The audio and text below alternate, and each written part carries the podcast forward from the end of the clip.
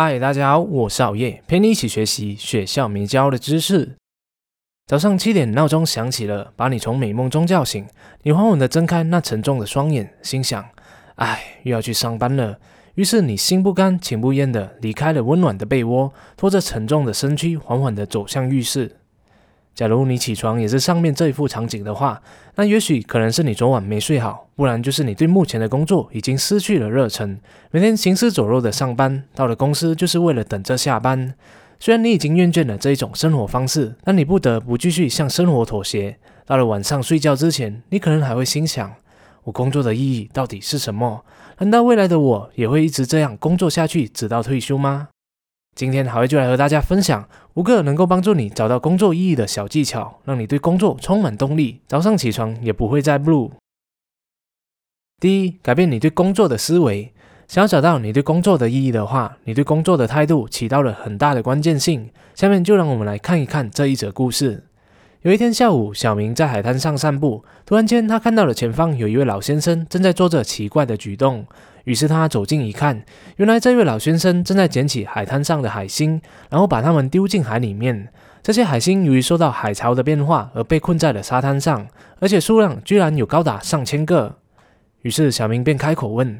你不觉得你在浪费时间吗？这里有那么多的海星，你一个人根本就没有办法拯救完所有的海星的，这样做根本没用。”老先生看了小明一眼，随即便继续捡起一只海星，把它丢进海里面，并说。你看，对于刚刚那只海星来说，是不是有分别呢？我救了它一命。这则故事告诉了我们什么？人类其实一个最基本的需求就是帮助别人，但我们常常陷入的一个迷思就是，如果我们的行为并没有对世界带来多大的改变的话，那就干脆就不要做好了。故事中的那一位老人虽然知道他一个人的力量有限，拯救不完所有的海星，看似毫无意义，但对于那些成功被拯救的个体海星来说，则是意义重大的。在工作上，无论你是从事什么样的行业，服务什么样的群众，你的工作一定对于某一个群组，又或者是某一个人带来意义的。这就好像在医院里上班的清洁员工，虽然他们无法做到像医生或是护士一样能够拯救病人的生命，但他们如果有认真的对待自己的工作，有把医院打理得干干净净的话，那么对于那些留院养病的人来说，他们会住得比较舒适，病人的家属也会感到比较安心，而医生和护士们呢，也能够在干净的工作环境下，充满效率的工作。那么这样想的话，清洁员工的工作是不是就很有意义了呢？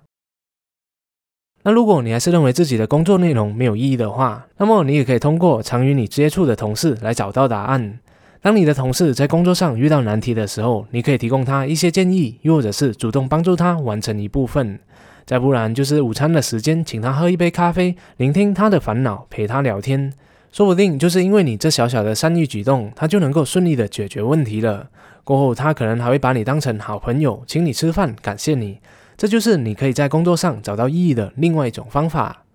所以每天在工作上至少做一件小小的善举，你不久之后将会惊叹到，原来这些小事都能够帮助你转变你对工作的思维和态度。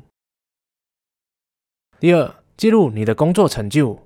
很多人常常会把注意力放在未来的目标，却从来都没有停下脚步，回头看看过去自己做出了什么样的贡献，达到又或者是实现了什么事情。现在起就准备一本个人成就笔记本，又或者是在电脑里面开一个文档，在里面记录你在工作上过去的成就。你可以在晚上确保没有被人干扰的情况之下，好好的思考你过去为公司带来了什么样的贡献。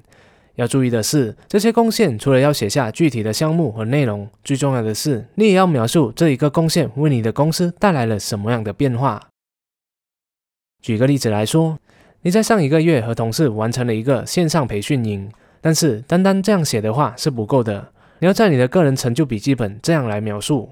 上一个月，我和同事完成了一项线上培训营，为公司带来了五万元的毛利，并且帮助了三百个迷茫的上班族找到了他们的人生方向，也帮助他们学习到了有用的工作技巧来提升效率。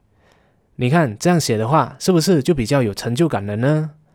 这样的个人成就笔记不需要每天都来记录，你可以选择在每一个星期天，又或者是每一个月尾来回顾你这一个周末，又或者是这一个月做了什么样的成就。保持这样的记录习惯，几个月后你就会发现，其实你的工作成就不但很多，而且还充满了意义。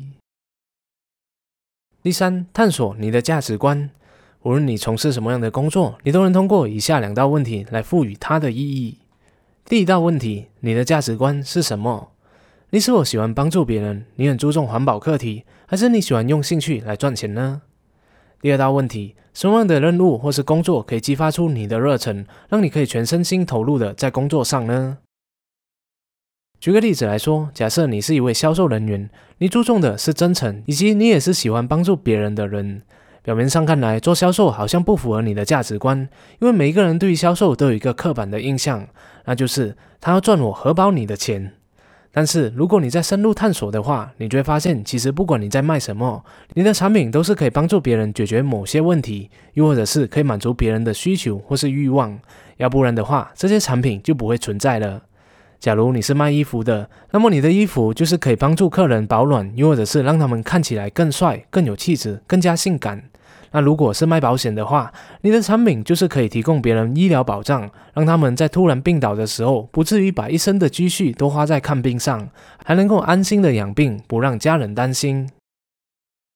当你因为想要帮助别人解决某些问题而推荐适合他们的产品的时候，别人就能够感受到你的真诚，进而相信你，愿意购买你的产品。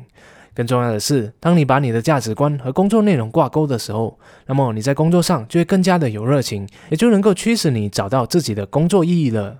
所以说，下次在做销售的时候，不要为了卖产品而卖产品，而是带着想要帮助别人解决问题的心态去卖产品。不同的心态给你带来的结果将会是截然不同的哦。第四，问自己五个为什么，你就能深入的挖掘出自己在工作上的真正意义所在。举个例子来说，小丽是一家手机公司的客服人员，她对自己的工作感到非常的厌倦，因为她时常接到客人的投诉和责骂，做得非常的不开心。那么她就可以这样来质问自己五个为什么。首先，第一个为什么？为什么我要做这一份工作呢？因为我要帮公司处理售后的服务。那为什么我要帮助公司处理售后的服务呢？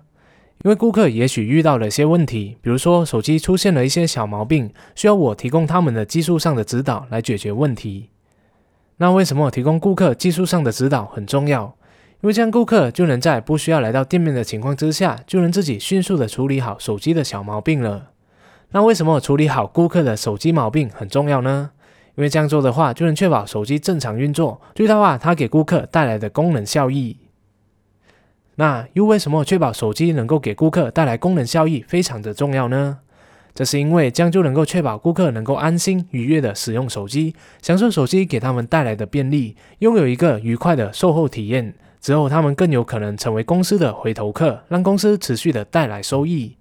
通过这样的回答，小丽就能够改变她对这一份工作的态度，因为她的工作是非常有意义的，能够帮助别人解决问题，让他们享受手机的便利，而到最后公司能够赚钱，能够支付她薪水，就是因为为他人服务、为他人解决问题所带来的结果。只要你肯花时间问问自己这五个为什么，相信你也能够像小丽一样，从原本厌倦的工作中找出意义来。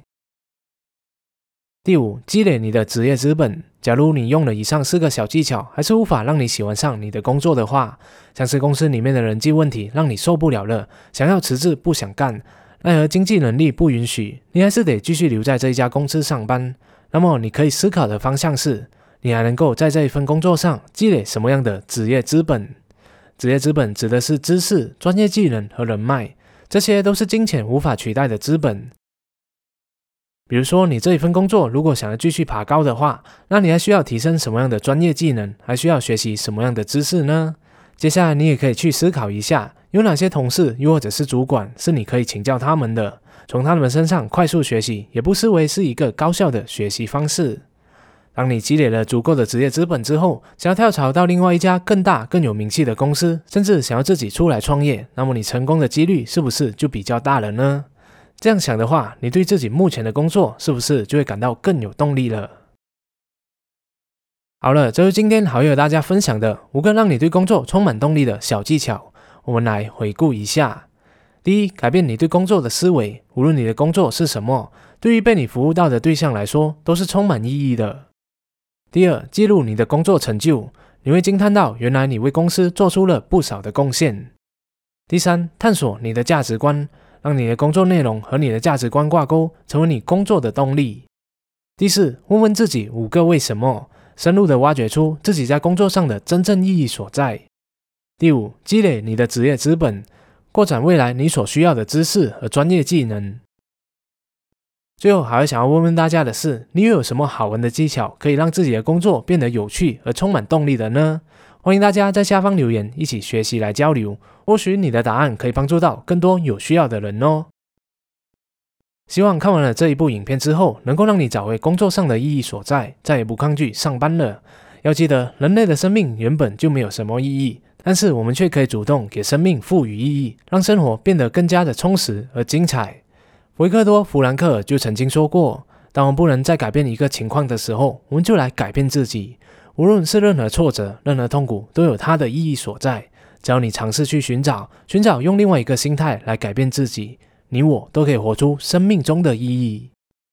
谢谢大家的观赏，希望今天的影片对你有所启发。如果你喜欢好业的影片的话，就请你订阅好业的频道，点赞和分享，启发更多的人。那如果不小心点到小铃铛的话，就更好了，这样好业就可以争取在每逢周三晚上七点半的时候躺在你面前的机会了。那如果你想要持续的提升自己各方面的软实力的话，也可以加入好月的动画说书线上课哦。每周多读一本书，距离成功更近一脚步。我们下一集再见。